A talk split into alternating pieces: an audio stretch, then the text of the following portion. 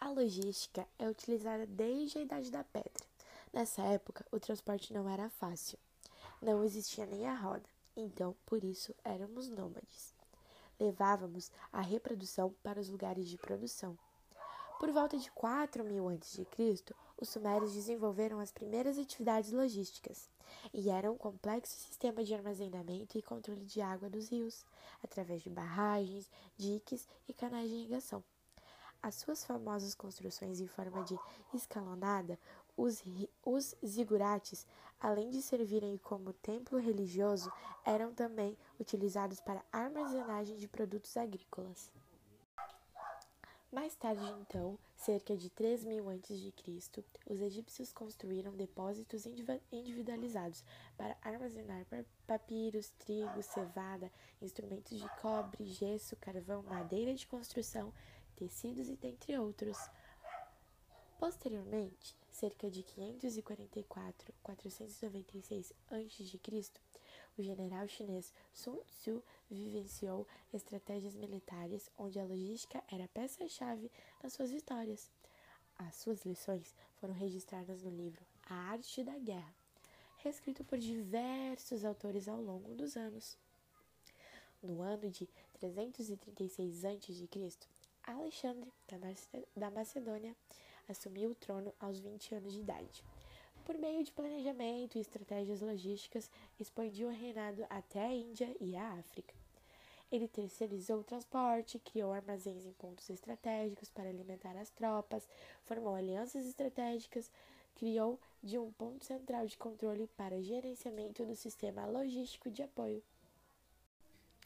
Os romanos foram os responsáveis pelo desenvolvimento de um sistema viário composto por extensas estradas pavimentadas, túneis e pontes, algumas utilizadas até hoje. Esse sistema dava agilidade ao exército, que conseguia deslocar-se cerca de 30 km por dia, diferente dos 17 km diários se andasse por trilhas. A partir do século XV, a navegação em alto mar ganha impulso para atingir novos mercados, como a África e as Índias. Começa a expansão comercial marítima e a descoberta de novos territórios, dando início à política de colonização. No século XVIII, início do século XIX, o exército de Napoleão foi derrotado pela Rússia, devido à grande estratégia utilizada pelo povo.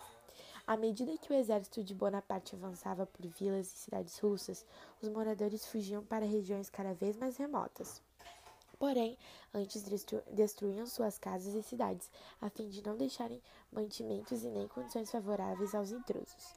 Essa técnica foi vital para o sucesso da nação que estava sendo atacada. Casos e relatos: o fracasso da logística. A Operação Barbosa ficou famosa depois da derrota alemã diante do exército russo.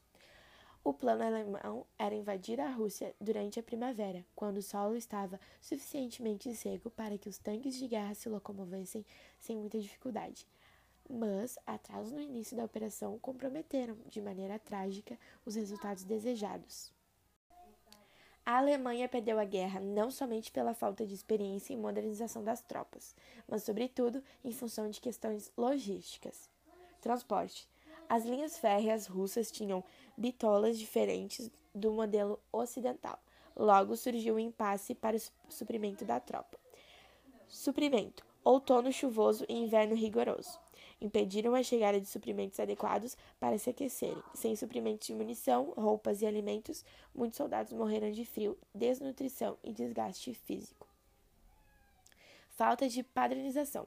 A alta diversidade dos tipos de equipamentos mecânicos resultou na dificuldade de atendimento à manutenção e na inutilização de muitos equipamentos de guerra. A partir da década de 1960, os princípios logísticos aprendidos no cotidiano e na guerra migraram para o ambiente empresarial. Dessa forma, a disputa pela conquista de territórios transformaram-se então na busca por novos mercados consumidores. Esses princípios logísticos formaram a base para o serviço de qualidade prestado ao cliente, que passa a ser o objetivo das empresas, just in time. O início do século XXI é marcado pelo surgimento de novas tecnologias de controle logístico, etiquetas, rastreadores, também marcado pelo desenvolvimento da capacitação profissional e o surgimento de inúmeras empresas especializadas em logísticas. As empresas brasileiras vivem um momento extremamente desafiador. Este novo cenário é caracterizado pela busca por maior competitividade, maior desenvolvimento tecnológico, maior oferta de produtos e serviços adequados às expectativas dos clientes e maior desenvolvimento e motivação de seu capital intelectual e seus recursos humanos.